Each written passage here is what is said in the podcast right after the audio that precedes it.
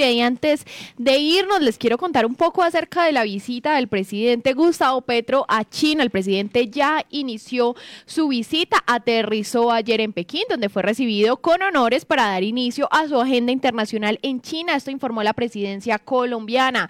Llegó al aeropuerto internacional del Pekín junto a la comitiva del gobierno para una visita que va a durar tres días y en la que se va a reunir con su homólogo Xi Jinping en, en un encuentro que está previsto para mañana mañana miércoles. Pero vamos a escuchar lo que dice el presidente Gustavo Petro de su visita a China. Bueno, hay varios aspectos fuera de la importancia que obviamente tiene China en el orden mundial y la buena relación que tiene que construir Colombia alrededor de un mundo cada vez más multipolar.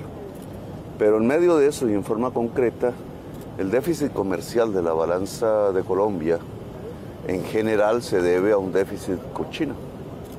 Así que superar ese déficit sería una de las mejores políticas económicas que se pudiera hacer en el país.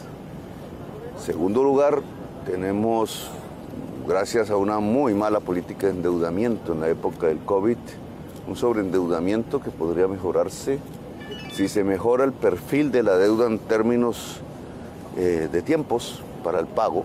Tenemos una deuda de corto plazo que prácticamente está ahogando las finanzas en estos tres años.